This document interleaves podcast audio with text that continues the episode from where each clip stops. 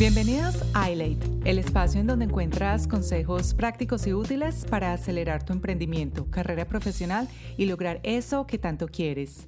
Yo soy tu host, Isabel Forrest, y mi propósito es ayudar a otros a que vivan su vida en plenitud, lo cual creo solo es posible cuando hacemos eso que nos apasiona y nos hace vibrar. ¿Quieres empezar a trabajar en ti? Descarga mi ebook, 5 tips para mejorar tu marca personal. Ya sea que estés plenamente consciente de tu marca personal o no, tienes una. Todos la tenemos y esto impacta absolutamente todo lo que hacemos como emprendedor o empleado y determina los resultados que obtienes en tu vida. Para descargarlo, visita mi página web ilay.co. En las notas de este episodio te comparto el enlace. Y si este episodio te gusta, te invito a que le des 5 estrellas en la plataforma en la que me escuchas y que lo compartas con alguien más para que juntos impactemos a más personas. Bienvenidos. Hola a todos, este es el episodio número 33 y para mí es una delicia presentarles la conversación que van a escuchar a continuación, pues es un tema que me apasiona y es todo lo relacionado con el propósito y cómo identificar eso para lo que somos buenas o buenos y usarlo para mejorar nuestras vidas y alcanzar las metas que nos proponemos.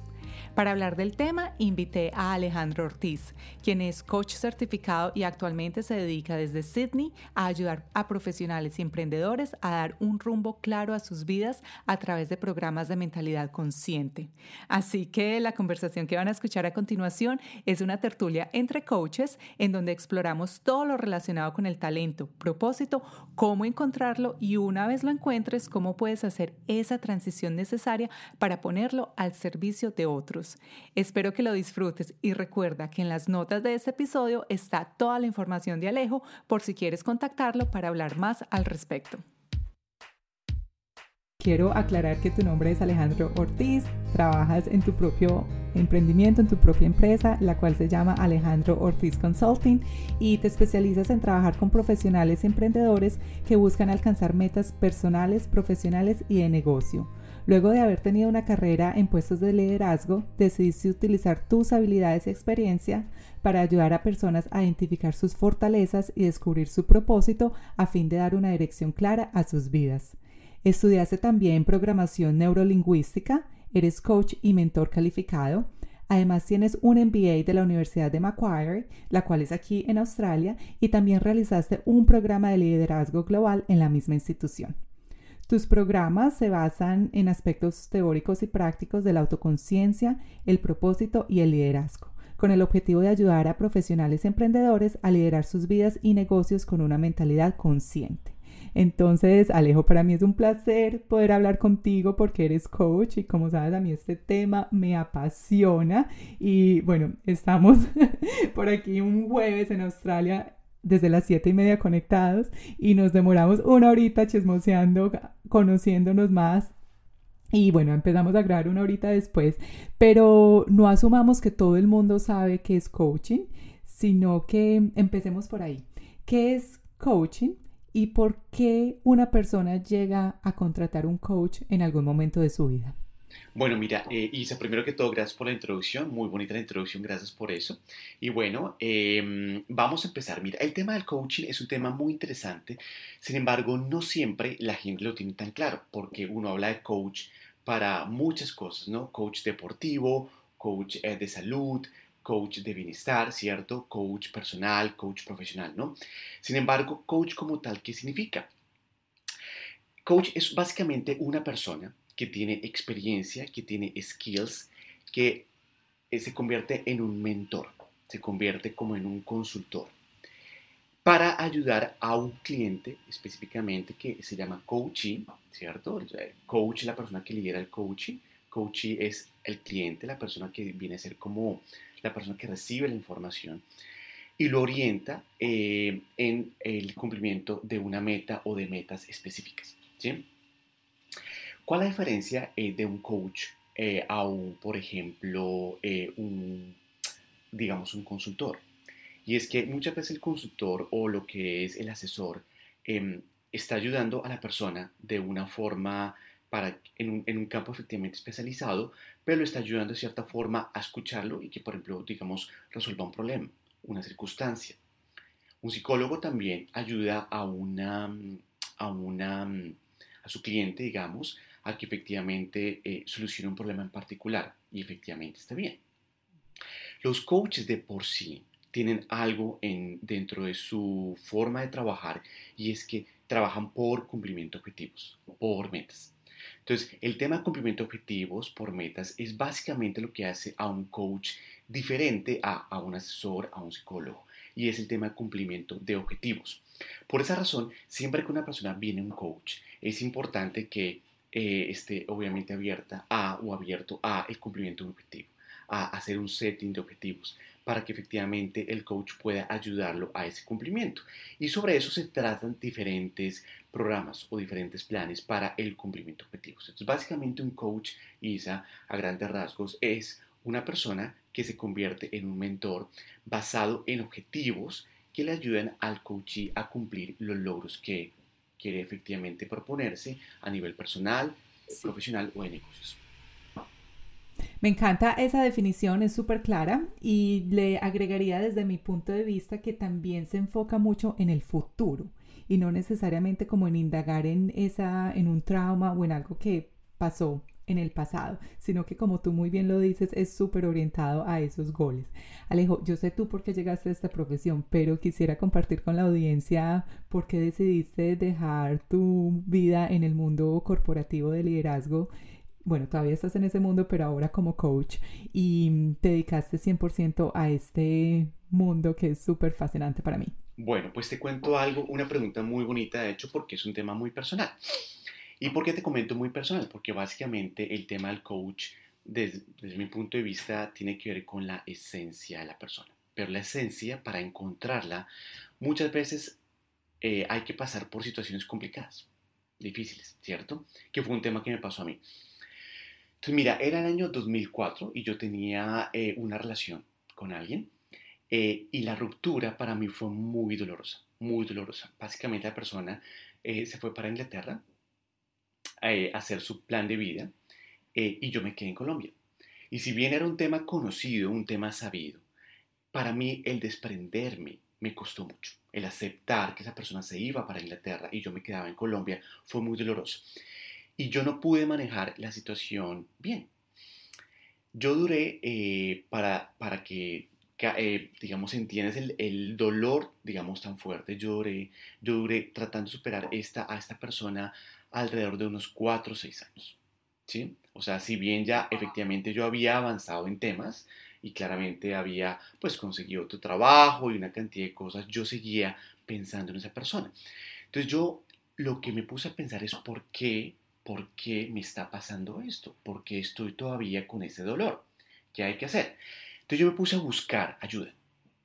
Entonces eh, estuve con psicólogos y psiquiatras pero no logré la ayuda que necesitaba. No encontré eso.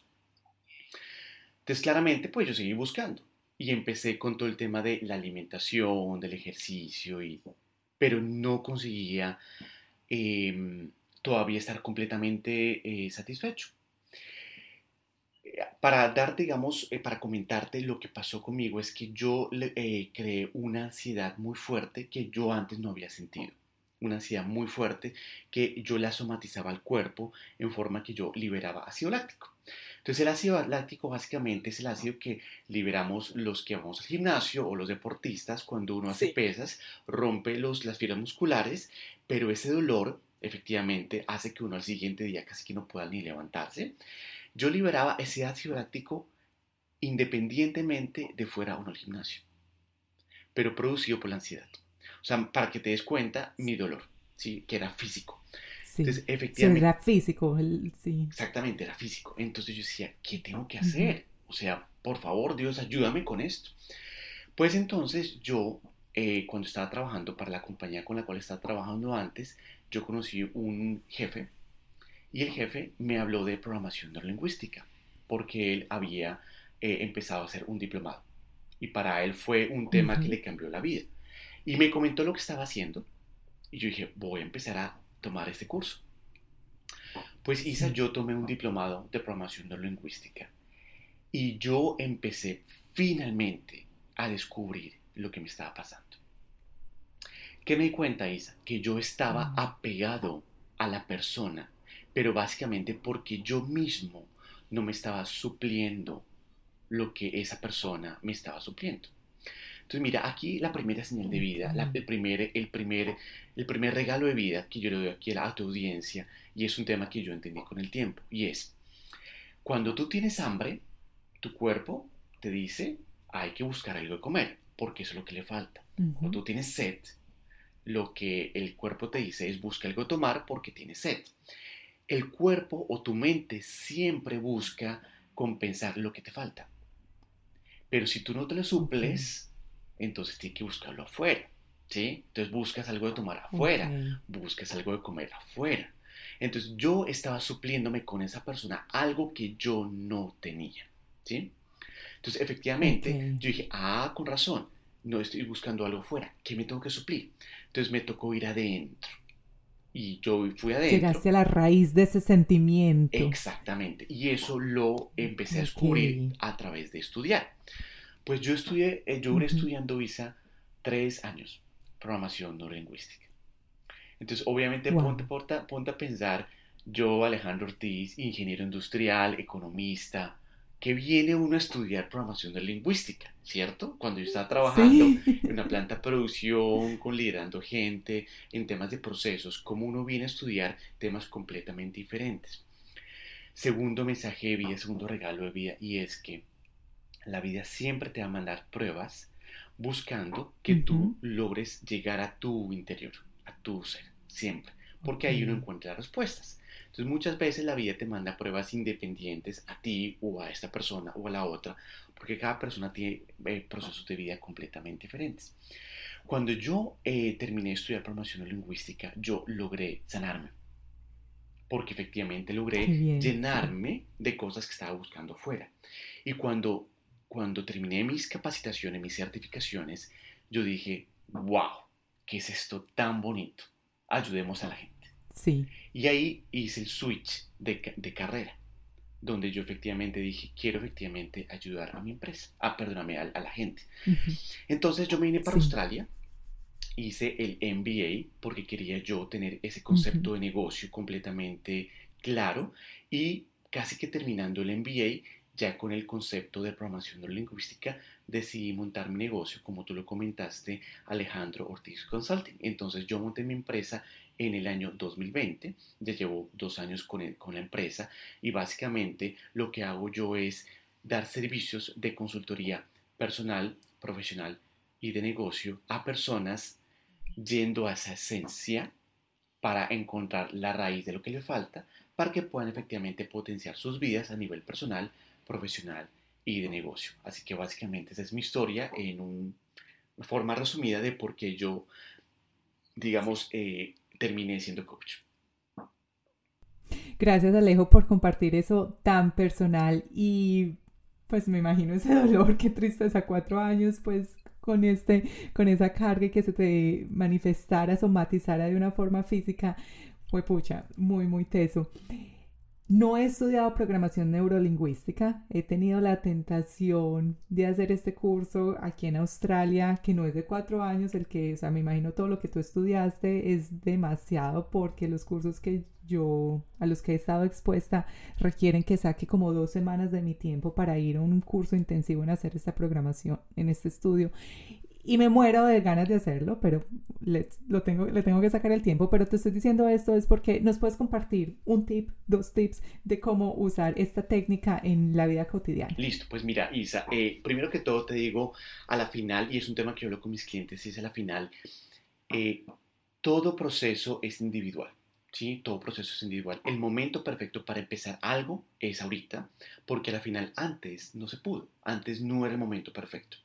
Así que si tú vas a empezar con todo el tema de coaching, seguramente, pues ahí está ya en ese momento, seguramente llegará el curso, llegará el tiempo para eso. Ahora, el primer tip es, el tip, eh, y básicamente hablando de mi, de mi, eh, de mi experiencia personal, como te comenté, yo pasé por el dolor para encontrar efectivamente qué quería hacer.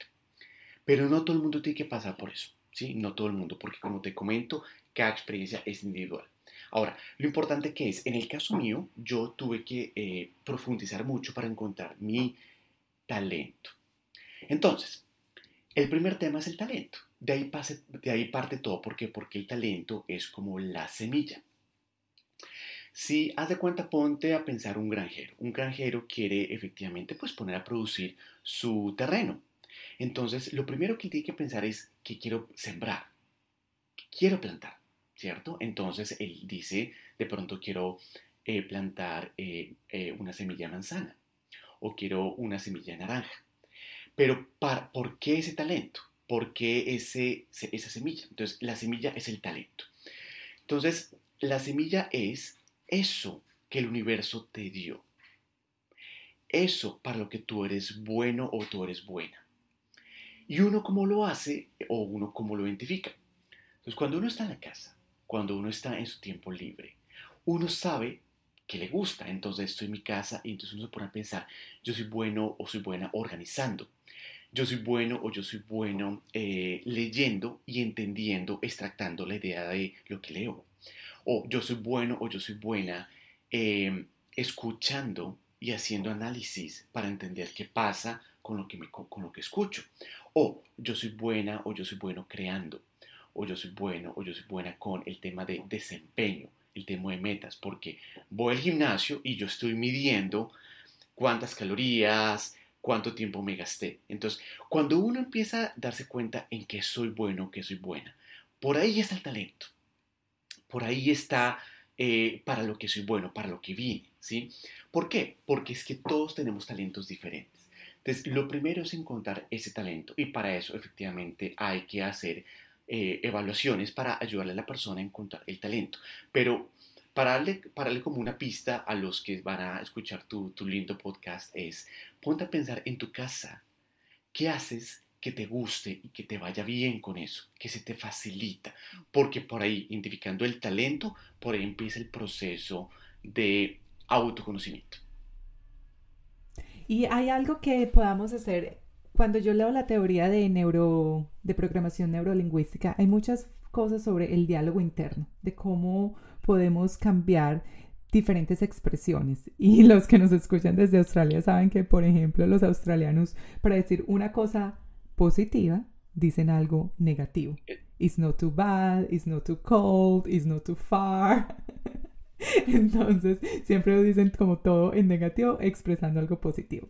Como con base a eso, hay algo que podamos, no sé, empezar a utilizar en, nuestro, en nuestras conversaciones con personas, en nuestro diálogo interno que nos ayude a hacer ese cambio de ese shift rapidito para empezar a, a tener una vida como con más propósito y más, más, ¿cómo le podría decir? Como con más satisfacción. Sí, de acuerdo. Entonces, mira, ese cambio de chip, te cuento, es un tema que obviamente como coach yo tuve que pasar por ese proceso después de haber estudiado por tres años. Sin embargo, te, para, para, darles un tip a la, a la audiencia es básicamente esto. Y es, todo es mente. El universo es mente. Entonces, lo que estamos haciendo ahorita contigo, nosotros mismos lo creamos. ¿Por qué? Porque nosotros incluso queríamos hacer esto juntos, Isa. Entonces, si nosotros hicimos esto y fuimos capaces de llegar a este podcast juntos, ¿yo qué más puedo crear? Entonces, cuando uno sabe que todo es mente, entonces uno dice, ah, ok, yo soy creador, soy creadora. Entonces uno se pone a pensar, si yo soy creador, soy creadora, entonces me pongo a pensar qué pensamientos tengo yo ahorita. Porque lo que tengo en mi mente es lo que voy a crear. ¿Cierto? Entonces es plantar la semilla. Las semillas son los pensamientos. Entonces, el tip que le doy a la audiencia es, ponte a pensar qué pensamientos tienes. Si no son buenos para ti, cámbialos por otros pensamientos, porque son otras semillas. Y esas de cuenta, está el granjero con su, con su terreno. Muchas veces eh, está la semilla girasol. La semilla girasol no es para ese terreno. No da. Por las condiciones, por el clima, por la acidez del terreno. Entonces toca intentar semilla, por ejemplo, de maíz o semilla de manzana. Y de pronto eso sí da. ¿sí? Entonces el tema igual pasa con los pensamientos negativos o positivos. Entonces lo importante que es recordar que todos los pensamientos, todos los pensamientos son semillas. Entonces, efectivamente, cambiar los pensamientos que no son buenos por que no son malos, que no son buenos, perdón, por pensamientos que sean buenos, para que uno pueda efectivamente empezar a sembrar eso en su vida, en su vida y crear, ¿sí? manifestar, pensando que efectivamente los pensamientos son el origen porque son las semillas. Me encanta eso y yo creo que cualquier persona que me haya escuchado antes sabe que soy súper amante de la visualización, pero eso que dices es como un pasito antes, es parar ese pensamiento negativo o que nos, nos está sirviendo y reemplazarlo por algo bonito, por algo bueno que sí nos sirva. Así que es súper útil eso. Hablemos de propósito, Alejo. Ah, perdón, ¿ibas a decir algo? Sí, quería comentarte y para reforzar tu punto es eso, y es que si a la final todo es mente y uno tiene los pensamientos, ¿cierto? Entonces, si uno se, se hace conciencia de lo que estoy creando, porque yo tengo mis pensamientos y los pensamientos son las semillas, entonces uno ahí puede empezar a decir, ok, si yo digo not too bad, ya estoy creando un eh, pensamiento o estoy plantando una semilla que tiene un componente de bad, ¿cierto? Entonces, no, Negativo, voy a quitarlo, voy a quitarlo y pongo I'm good. Pero si no, si no estoy realmente bien, porque hay días de días para todas las personas, una forma muy linda para reforzar el tema de lo que estoy creando es que, ok, reconozco, no me siento muy bien hoy, o estoy enfermo o enferma, o no tuve un buen día. Uno para cambiar el pensamiento, cuando no son días buenos, uno dice gracias. Gracias vida por este momento, porque de esto voy a aprender. por más de que sea un momento negativo, yo digo gracias porque voy a aprender. Entonces lo convierto en aprendizaje, lo convierto en mejorar. Y eso ya es cambiar pensamientos negativos por positivos porque reconozco que lo negativo es para un cambio. Entonces, para los, que están escuchando el podcast, si el día que tienes no es un día tan bueno, que a todos nos pasa, piensa en tu mente, gracias vida, o gracias Dios, o gracias Maestro, porque esto que estoy pensando, por, con todo y que no es bueno, me va a servir, me va a ayudar, me va a hacer una, a una mejor persona con el tiempo. Y eso también hace parte de plantar semillas que sean también de empoderamiento, con la palabra gracias. Me encanta, sí, porque es, yo todo digo me encanta porque es que me gustan mucho estas conversaciones donde vamos un poco más a fondo porque es la gratitud y es un, un tema súper trillado, pero en realidad, y yo se lo digo mucho a las personas con las que trabajo, que es cómo puedes mirar esta situación de una forma que sea como si estuvieras yendo a la universidad y estuvieras aprendiendo de algo. Y entonces, ¿cómo qué te está enseñando? Entonces, eso que dices tú afirma que lo que yo digo tiene como también sentido, así que, y no solamente pues es como parte de mi toolkit como coach. Tú hablas, Alejo, mucho del propósito y ya hemos hablado unos minuticos sobre las semillas, sobre plantar eso, pero de pronto hay personas, y lo sé porque pasa mucho en mi consulta, que saben lo que les gusta, saben para lo que son buenos o buenas, pero es más allá, o sea, es el propósito lo que en realidad los ayuda a tomar ese siguiente paso. Y con esto yo me identifico mucho porque yo siempre fui muy buena en la universidad, mis notas fueron las mejores, en en el trabajo también súper buena, pero yo siempre me sentía como vacía, me sentía como sin, como que bueno, sí, voy al trabajo, bueno, sí, le ayudo a los vendedores a que vendan más, bueno, sí, pero como que no, no encontraba eso que en realidad me diera satisfacción. Y ahorita estábamos hablando de mi esposo, el cual, si tú le preguntas a él el qué hace, él nunca te va a decir él en qué trabaja. Él te dice que él hace CrossFit, él te dice que él toca guitarra, él te dice mil cosas menos, o sea, él no se identifica por el trabajo, o sea, su propósito de vida no es ir a la oficina. Entonces eso a mí siempre me da mucha, pues como que ah, yo no tengo nada que me identifique, sino mi título en el trabajo.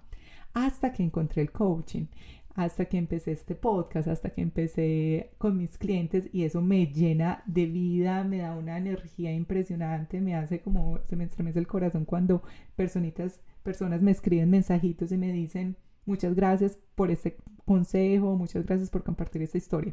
Entonces, eso yo lo encontré, ese propósito lo encontré, yo tengo 36 años, fue pucha, casi 40, pero ese propósito lo encontré hace dos años. ¿Cómo? Aunque te ves más joven a propósito. O sea, la verdad, yo creo que el coaching te ha hecho una cantidad de cosas con también el tema de la edad, porque efectivamente cuando uno está con coaching también la energía y todo le cambia y uno como que se, se rejuvenece. Ah, total. Sí, dejé como muchos limiting beliefs, pensamientos limitantes y muchas bobadas. Todavía tengo muchas por dejar, pero el caso es que ese propósito yo lo encontré a mis 34 años, porque llevo casi como dos años con este cuento, a mis 34 años.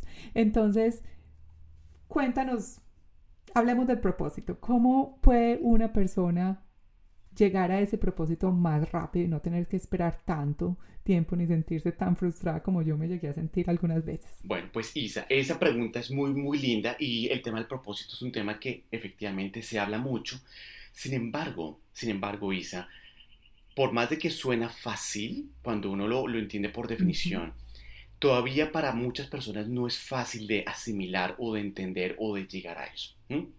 Y por eso todo parte de la base. Entonces, la base que es Isa, y yo vuelvo el tema a la semilla porque por algo empezamos por la semilla. Entonces, lo primero es identificar el talento.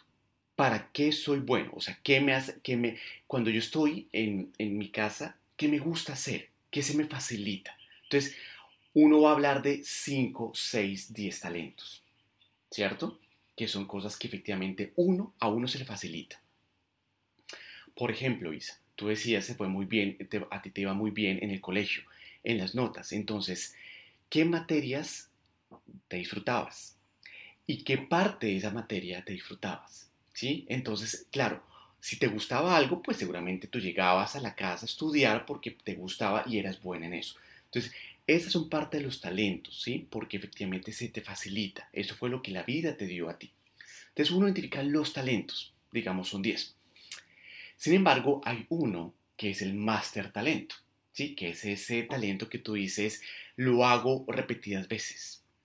Lo hago sin que me pagaran. Lo hago y me lo disfruto. ¿Sí? Lo hago e incluso le digo a otras personas para que lo hagan y me busquen a mí para que yo los ayude con eso. Entonces, ese talento que tú haces es el master talento. Eso es lo que yo llamo el genius. Entonces, el genius es el talento master dentro del grupo de talentos que tú tienes. Cuando uno identifica el genius, que es el talento principal, uno lo pule, uno le da forma. Y para eso hay una cantidad, digamos, de programas y, sesiones que yo le hago, hago con mis clientes. Y luego con ese genius, uno que hace, lo pone al servicio de otros. Entonces, el propósito es tu genius al servicio de otros. ¿Por qué? Porque el propósito básicamente implica acción. Algo con propósito es acción. Entonces, cuando el ser humano descubre para qué vino este mundo y cómo puede ayudar a otros, uno tiene la demanda garantizada. Entonces voy, a, repetir eso porque es muy lindo. Cuando uno descubre su genius y lo pone al servicio de otros, uno tiene la demanda garantizada. Y voy aquí a poner un ejemplo que para mí es muy lindo y es una mamá que dio a luz. Cuando una mamá da a luz, efectivamente el cuerpo automáticamente de la, de la mujer empieza a producir leche. ¿Cierto? Porque sabe que el bebé va a pedir.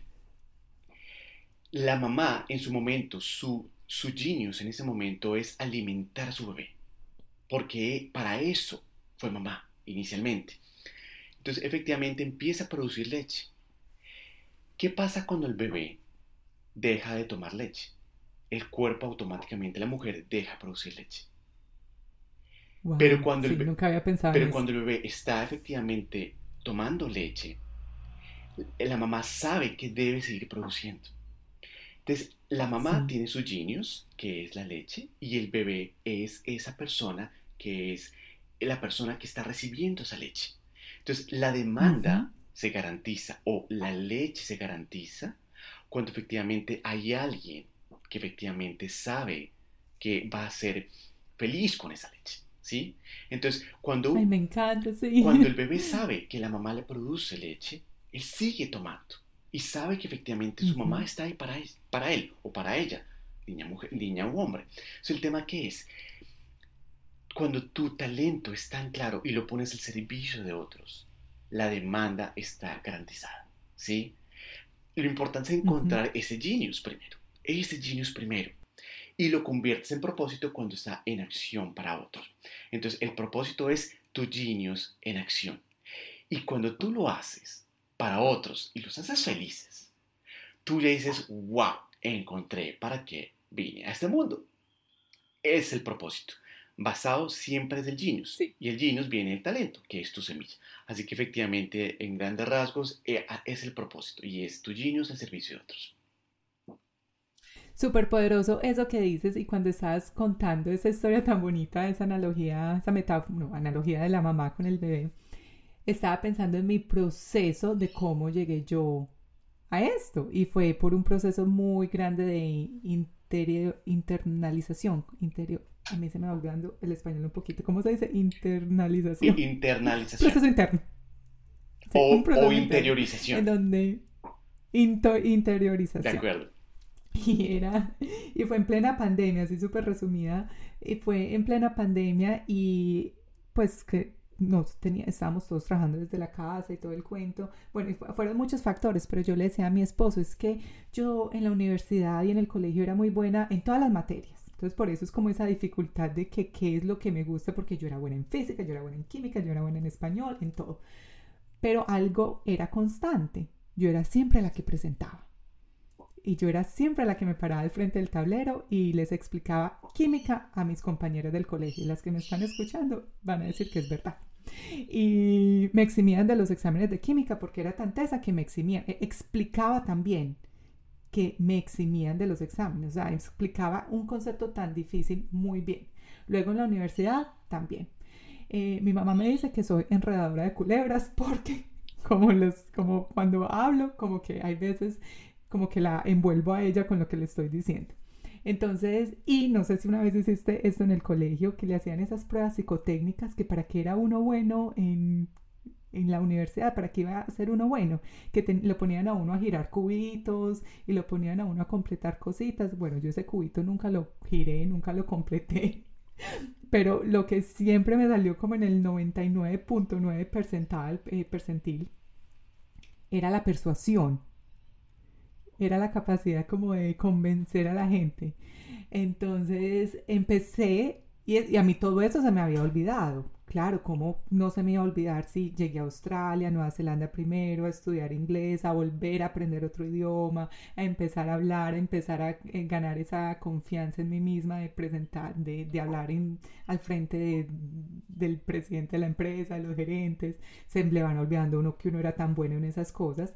Pero no fue sino hasta que en la pandemia nos pararon a todos que empecé como a darme cuenta, hold on, yo soy muy buena haciendo esto, voy a coger el micrófono y reclamar mi poder. Así que eso que dices de como volver a esa, y ahorita hablábamos de la infancia también, pero volver como a eso que, eso de que eres bueno y que siempre lo has tenido presente, por ahí es. Entonces, si las personas que nos escuchan logran identificar eso que siempre ha sido constante en la vida, y lo mezclan con esto que acabas de decir tú de tu genius son, yo creo que por ahí es muy buen camino para encontrar ese norte. Y mira, por ejemplo, tomando tu ejemplo, dice que me encanta aparte.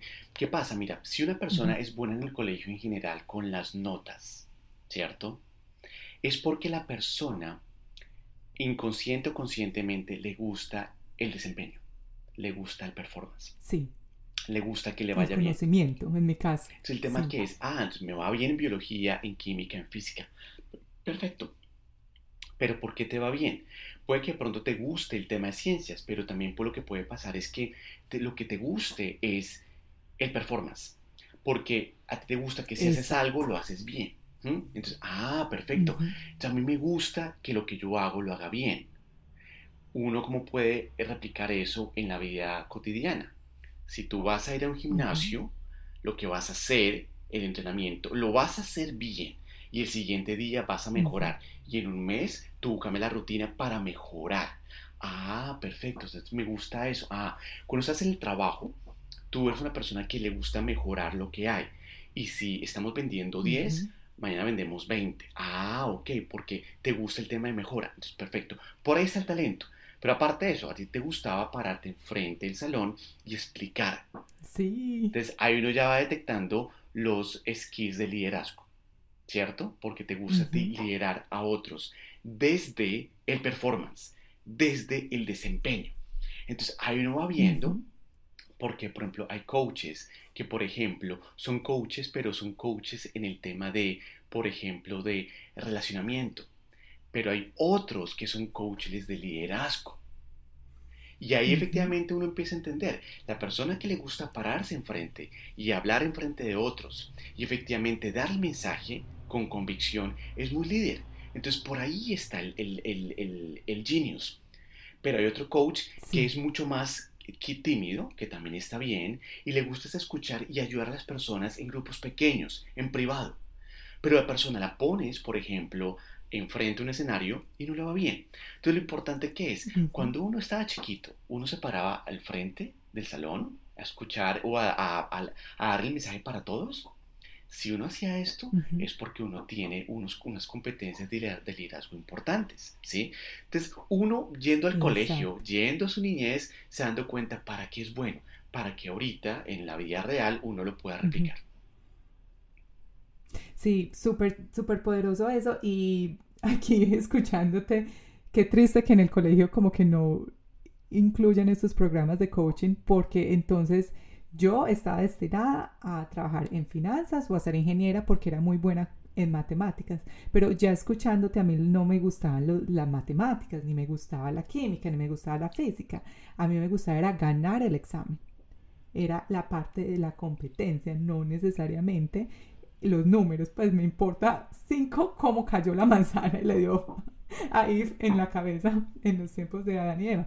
Es más la el ganar. Exactamente. El ganar. Entonces, mira, por ejemplo, que pasa mucho, y es que yo tengo clientes que son, por ejemplo, personas de alto rendimiento, que están, por ejemplo, en temas de triatlón, que montan bicicleta, pero está todo el tiempo de mejorar el desempeño. Esas personas les gusta el desempeño les gusta el tema de la meta, les gusta el tema de mejorar. Entonces son personas que, por ejemplo, tú les pones a vender y estas personas les gusta cumplir la meta, ¿cierto? Porque efectivamente son buenas para eso y van a alcanzar la meta. Pero si tú pones a esa persona a trabajar con otras personas que sean muy nice y muy buena gente, pero que el objetivo no sean metas, ¿cierto? Va a ser complicado. ¿Por qué? Porque no están al mismo nivel. Entonces, uno cuando entiende cuál es el talento de la persona, que en ese caso puede ser la competitividad, el desempeño, el mejorar, uno puede ayudar a la persona a ubicarla laboralmente, donde efectivamente le convenga. Pero no es que la persona le gustaban las matemáticas, no, o la física, tal vez no. El tema era el desempeño, el tema era el que le vaya bien, el tema es llegar a la meta es lo que le importaba a la persona. Correcto. Y con eso, que no es numérico, es, viene de adentro, uno ayuda a las personas a ubicarse incluso laboralmente, para ver cuál es el mejor fit para la persona según la esencia. Sí, súper chévere eso. Alejo, bueno, em, si hay personas que hacen ese proceso interno, conocen que de pronto están en finanzas o están en química, en física, en unas áreas que porque eran muy buenas en números o en, eso, y quieren hacer una transición sobre, encuentran su propósito. Pongámosme a mí de ejemplo, por dar un ejemplo, ¿sabes? Cristina quiere renunciar a su trabajo y dedicarte 100% al coach, a, ser coach. ¿Cómo haría uno esa transición desde tu punto de vista? Mira, las transiciones siempre son muy lindas y siempre son necesarias para todos nosotros porque por algo pasamos de un, de un país a otro. Entonces siempre hay una transición en toda la vida, ¿cierto? Eh, terminamos eh, relaciones, empezamos otras, vivíamos con la familia, ahora vivimos solos, siempre hay transiciones. ¿sí? Entonces, lo bonito es que eso siempre es un proceso constante. Ahora, para hacer transiciones, eh, te comento, por ejemplo, yo estaba en el mundo corporativo y yo estaba ya en ese momento certificándome como coach dije, bueno, yo estoy trabajando con temas de ingeniería, con temas de números, pero me gusta el tema humano, ¿qué puedo hacer? Yo empecé a pedirle a la gerente de recursos humanos que me diera un espacio en las sesiones de entrenamiento de la compañía. dije, mira, tengo estas, estas certificaciones, eh, tengo estos cursos que hice, me encantaría poder eh, hacer parte del plan de entrenamiento que tiene la compañía eh, para los empleados. ¿Qué opinas si me das una o dos horas de ese plan? Entonces, efectivamente, yo empecé a desarrollar programas para la compañía. Y la persona de recursos humanos me dio eh, el chance. Entonces, aquí hay dos cosas muy bonitas. Lo primero, pide el chance. Pide el chance de que te den ese espacio. Y segundo, rodéate con las personas que puedan ayudarte y que te puedan apoyar en el proceso. En el caso mío, yo me apoyé con la persona de recursos humanos porque ella lo vio como parte de mi desarrollo. Y dentro de las compañías siempre hay un tema de desarrollo de los empleados. Entonces, ah, desarrollo empleado más busca el espacio, entonces se combinan las dos energías y puedes empezar a hacer eso. Entonces yo empecé con el tiempo a dar sesiones, talleres y workshops para los empleados. Me fue bien. Les gustó. Sí. Entonces luego empezaron a darme chances, a darme oportunidades en las sesiones de, de coaching con los clientes. Entonces yo daba sesiones de coaching con los clientes. Pero, ¿qué pasa? Como eh, la compañía siempre busca objetivos de compañía, yo buscaba unir el coaching con las metas de las compañías. Entonces, por ejemplo, haz de cuenta, en tu compañía hay metas de ventas de carros, de, de, de, KPIs, ¿cierto? ¿Cómo vinculas el tema del coaching con el logro de KPIs? Y entonces le estás dando, le estás pegando a donde tiene que ser, porque le ayudas a la compañía desde el coaching, desde la conexión, para que logre los KPIs. Y cuando vieron eso, dijeron, Alejandro, nos encanta esto, sigámoslo haciendo. Entonces yo ya la persona que básicamente, si bien yo hacía temas completamente de economía, ingeniería, ya tenía un espacio yo permanente en la parte del coaching porque yo estaba ayudando a la compañía en el logro de objetivos. Entonces, con ese tema, lo que yo te doy como de tip es, busca el espacio dentro de tu actual empleador para que tengas ese espacio de... Em, eh, de validación, de expresión, de reconocimiento. Y si lo vinculas con temas de compañía, mucho mejor, porque le ayudas a la compañía a que logre los objetivos, pero lo haces desde tu expertise, que es el coaching. Y así vas viendo cómo vas haciendo la transición, porque luego te puedes convertir en un coaching organizacional, en un coach organizacional. Por ejemplo, si por ahí es el tema, puede ser el camino. Si te das cuenta que no es organizacional, no importa porque al menos estás viendo por dónde te estás, te estás yendo. Puede que sea un coaching de liderazgo, puede que sea un coaching de performance, pero lo importante es busca el espacio dentro de tu, de, tu, de tu empleador para que empieces a buscar esa transición. Súper poderoso eso que dices porque, y es muy opuesto a lo que escucha uno por todas partes, que es renuncia a tu trabajo, empieza, dedícate ya, si te gusta, el universo proveerá, bueno, y un montón de cosas y que hay muchas personas que hacen eso, renuncian a su trabajo y se la meten toda un emprendimiento en donde ni siquiera han probado que les vaya a gustar el emprendimiento, porque es que, según lo que escucho, emprender es también estar como muy solo, no tener ese grupo, especialmente si trabajas en una empresa y ahora decides eh, dejarlo todo y emprender. Entonces, esto es una transición súper linda, súper linda. Si lo ponemos en un tema, mm, bueno, claro que tú, o sea, yo me puse a mi ejemplo, pero tú eres un, tú eres un ingeniero que, ingeniero, ¿cierto? Ingeniero industrial, sí. Ingeniero industrial, que decidió enfocarse a temas humanos. ¿Cómo lo haría una persona que no quiere enfocarse a temas humanos, que no sea necesariamente como un coach, sino supongamos, y esto es un caso específico de una ingeniera a la cual le hago coaching, que le encanta todo esto, ella es aquí en Australia, pero me está hablando que le encanta todo lo que es la parte de la ecología, del compost y como de ayudarle a las personas a, que, a crear conciencia de que mm, en este mundo debemos dejar una huella, pero una huella invisible o sea, ser, más consciente en la forma de cómo consumimos. Pero su trabajo es, la tiene abrumada, no necesariamente que ella quiera dejar de trabajar, pero no encuentra como ese espacio para poderse dedicar a esto que definitivamente pues también la apasiona, que de cierta forma pues yo escuchándola, yo veía como esa, como 10 años hacia adelante, que ella muy fácilmente se puede desviar a eso y no necesariamente continuar siendo ingeniera. Entonces supongamos que esta persona, sin que sea, el, el ejemplo es real, ¿cómo podría empezar a involucrar, a empezar a crear como esa transición? Entonces mira, es un ejemplo muy lindo. El tema que es, si es ingeniera, ¿cierto? Y está trabajando, hay algo que ella hace bien. Si hay algo o hay muchas cosas, porque por algo ella tiene el trabajo y por algo ella es ingeniera. Entonces, no es el tema de ser ingeniera, es, es el talento, ¿sí? Como, como hablábamos antes. Entonces, seguramente, y aquí, digamos, eh, arrojo una serie de ideas. Por ejemplo, ella, dentro de la ingeniería, lo que a ella le gusta es el tema de control. O lo que le gusta es el tema de procesos. O lo que le gusta, por ejemplo, es el tema de em, las mediciones. ¿Sí? Medir las cosas. O lo que le gusta, por ejemplo, es el tema de optimización. ¿Sí? Entonces, ahí está como para lo que ella es buena, ¿cierto? Quitamos la sombrilla de ingeniería y lo reducimos a los, a los talentos. Entonces, supongamos, si es buena el tema, en el tema de mediciones, ¿cierto? Entonces, es posible que ella, con este talento que son las mediciones, ella pueda empezar a hablar de ecología en el tema de cómo uno, a través de KPIs, puede mejorar los indicadores ambientales. Entonces, por ejemplo, me invento algo, em, reducir la cantidad de CO2 en el ambiente. ¿Cómo? Con mediciones, con qué procesos de optimización. ¿Sí? Date cuenta que meto ingeniería en un proceso que es lo que le gusta a ella. O si a ella le gusta el tema de optimización es cómo a través, por ejemplo, de softwares, uno puede ayudar a eh, capturar información, datos, digamos, medioambientales, para reducir la contaminación.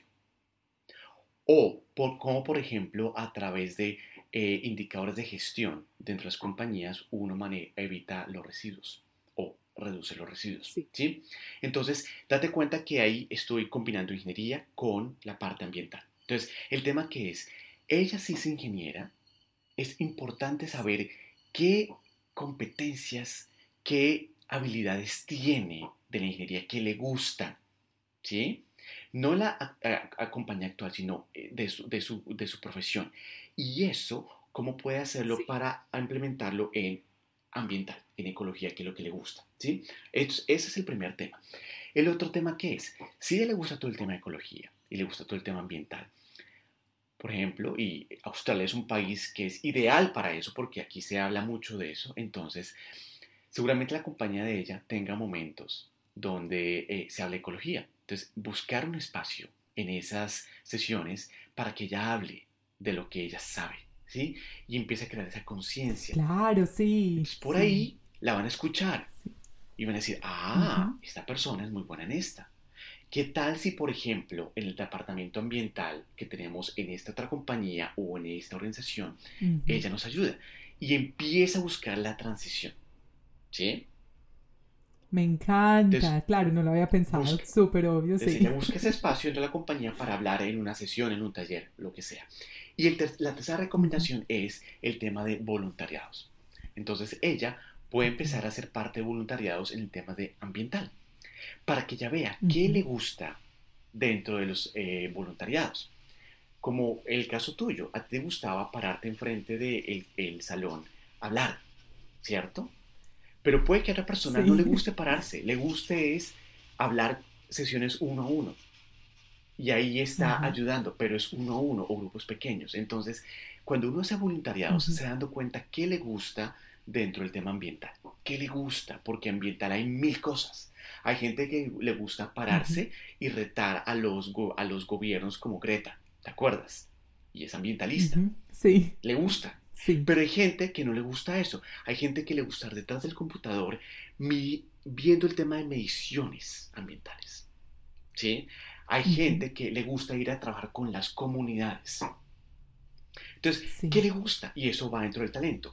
Para mí, seguramente, desde el punto de vista de ingeniería, si uno desplegara lo que de ingeniería ella es buena, encontraría esos talentos para que efectivamente empiece a potenciarlos. Qué chévere eso. Entonces yo como que lo, lo que me queda a mí es no esperar a que, que esto lo hacemos mucho, en el siguiente año empiezo esto o cuando tenga esto hago lo otro, sino al contrario, tratar de incluir en nuestro día a día ese talento, eso que nos gusta y tratar de encontrar cómo lo podemos empezar a mezclar con eso que hacemos a diario para empezar una transición como muy orgánica y muy, muy de una forma natural. Exactamente. Y en el caso, por ejemplo, eh, tuyo, Isa, tú eres, una, eres muy buena en marketing, ¿cierto? Seguramente el marketing va a ayudarte incluso a darle una forma a tu línea de coaching. Ok, ¿yo cómo puedo usar esto para el tema de coaching? Entonces, yo voy a, como tú lanzaste tú el tema de podcast y aparte de eso, estás ahora capturando más clientes. Ah, súper chévere. Mm, ok, ¿qué tal si ahora intentamos esto en la compañía donde estoy trabajando? Entonces, el tema de la acción de coaching, el tema de el logro país. Entonces, cuando uno empieza a ver que todo lo que uno tiene son recursos que puede implementar para uno mismo, se vuelve más divertida la vida. ¿Sí? Se vuelve más divertida. Entonces, buscar los espacios buscar los espacios desde mañana, desde hoy mismo si es posible, para que uno empiece a darle forma a eso que uno quiere hacer con el tiempo. Y como tú dices que es muy cierto, no hay que renunciar, simplemente uno le da forma. ¿Sí? Uno le da forma para que encuentre la dirección. Y aquí, porque estamos hablando en hora laboral en Australia, me acaba de llegar una notificación hace un momentico mientras hablabas y es la gerente de comunicaciones que va a dar un va a mandar un correo a todo el mundo de cómo mejorar el perfil en LinkedIn porque queremos que todos los empleados de la empresa tengan un LinkedIn que esté atado a nosotros. Y yo tengo un episodio en mi podcast de cómo mejorar el perfil en LinkedIn. Entonces, esto que me acabas de decir, mejor dicho, es como que el universo funciona de una forma extraña. Voy a poner la mano y voy a decir, puedo dar el curso, déjame, yo hago. Y en la oficina hacemos mucho Lunch and Learn, que hacemos a los viernes a las 2 del día, hacemos sesiones, sí. Entonces, aquí Alejandro está diciéndome, exacto, exacto, con su lenguaje corporal. Exactamente, un tema, y me encanta eso, es que lo comentes porque al final, cuando uno habla con un coach, cuando uno habla con alguien, todo lo que son, ese niño interior empieza a hablar y empiezan las ideas a relucir, ¿cierto? Entonces mira esto, que es tan lindo y es, si tú tienes este podcast que es tan espectacular, ¿cierto? Y has hablado de tantos temas. Gracias. Imagínate los líderes de tu empresa. ¿Cómo, ¿Cómo estarán de felices de ver, ah, wow, y se está haciendo esto? ¿Cómo yo puedo usarlo para mejorar el desempeño, para lograr los KPIs, para motivar a la gente, para lograr el engagement, para mejorar el LinkedIn? Entonces date cuenta cómo ya puedes empezarle a darle giro, porque lo que tú tienes es tan valioso buscas el espacio en la compañía y ahí estás dándole dirección. Alejo, al final de esta sesión me mandas tu factura de coaching. Claro que sí, claro que sí. Bueno, para envolver, no mentira, desde aquí nadie le va a pagar a nadie por molestar. Sí, por yo Alejo, para envolver esta, para envolver esta conversación y irme a responder correos del trabajo, ¿cuál es el mejor consejo que te han dado? El mejor consejo que me han dado a mí. El mejor consejo, mira, y te digo una cosa, el mejor consejo, y es un tema de coaching, más que me lo alguien me lo dé, viene adentro. Siempre. ¿Por qué? Porque el, consejo, el mejor consejo eh, siempre viene de lo que tu inconsciente te dice. ¿Sí? ¿Por qué te digo esto, Isa? Porque es que a uno siempre le dicen cosas. Siempre. Pero muchas veces uno no resuena con otros. Y lo, eh, lo hablábamos antes, uno resuena con lo que uno aprendió en los primeros siete años de vida cuando uno fue niño, porque uno absorbe muchas cosas. Pero viene alguien de afuera a decirme cosas cuando sus siete años de vida fueron completamente diferentes. De pronto no resuena. Entonces muchas veces la gente termina haciendo lo que la gente le dio como consejo, pero el tema es, ¿será que si eso resuena conmigo? Entonces, es el tema, que muchas veces uno no lo hace. Entonces, el mejor consejo para mí siempre viene de adentro. Entonces, para, y ahora vienes de adentro. ¿Cómo vienes de adentro? Entonces, lo más lindo y es el mejor consejo que yo eh, podría darme a mí mismo es ir a mi interior, ir a mi niño interior. Y es, ok, Alejo, Isa, cuando tú eres pequeño, ¿qué hacías? ¿Y esto te gustaría? Entonces, si eso resuena contigo, te está, dando, el mejor consejo. Porque al final resuena con tu niño interior, que fue el que aprendió en los primeros siete años de vida. Que es tu esencia, es tu naturaleza, es lo que te hace ser. Entonces, siempre que alguien te dé un consejo, acéptalo y contrarréstalo, confírmalo con tu niño interior. Si eso hace match, por ahí es, por ahí es. Date cuenta, tú fuiste la misma, la, única que digo, tengo mi podcast, eh, temas de LinkedIn para mejorar el perfil. tú fuiste la que salió con eso, ¿sí? resonó contigo. Entonces, para ti el mejor consejo viene de ti, ¿sí? Viene de ti a la final. Tú eres la que se presenta con eso. Entonces, el mejor consejo siempre escuchar a ese niño interior, porque a la final uno es ese fruto, uno es esa semilla. Las frutas vienen de adentro del árbol, no de afuera. Uno, el árbol no atrae las frutas, el manzano saca las manzanas, vienen de adentro. Entonces, el mejor consejo siempre viene de adentro. Alejo, me encanta, me encanta porque todo lo que, y yo digo me encanta como 30 mil veces cuando me escucho mis propios episodios, pero es que de verdad que sí. Y sobre todo porque todo el contenido que he escuchado de ti ha sido en inglés, lo cual lo haces muy bien, pero escucharte como nuestro propio acento ha sido invaluable, súper, y esa energía que transmites y ese colombiano es pues como lo más. Qué bueno, mejor así porque... Así que muchísimas gracias. Y, mejor así porque mira, en español es, es, el lenguaje nuestro, ¿cierto? Es el lenguaje nuestro y nos gusta, así nos movemos. Seguramente en inglés será también muy chévere porque la final, ¿qué es? Cuando uno se conecta desde adentro, el idioma pasa a un segundo, a un segundo lugar porque es que uno se conecta con la esencia. Entonces, seguramente en inglés igual tendríamos un podcast completamente disfrutable porque viene de adentro, estamos conectados. Entonces, de nuevo, de adentro todo es mucho más bonito. Y bueno, en español mejor porque pues obviamente es nuestro idioma, pero también súper rico escucharte con tu acento colombiano que obviamente uno siempre se lo extraña porque no está en la tierrita, pero súper lindo. Ay, muchas gracias Alejo por acompañarme en Elate y por compartir estos consejos invaluables con toda la audiencia. Y en las notas de este episodio voy a poner todos tus datos de contacto por si alguien quiere conversar contigo, tener una sesión contigo o cualquier cosita en la que tú les puedas ayudar. Muchísimas gracias. Bueno, Isa, amigas, a ti por la invitación. Me disfruté mucho este podcast y esperamos que le sirva a mucha gente porque tú y yo aquí vinimos con un propósito de ayudar a la gente y es lo que hacemos a través de este podcast. Así que mil, mil gracias y yo feliz de ver el resultado final porque sé que obviamente va a ser muy especial. Así que gracias por eso.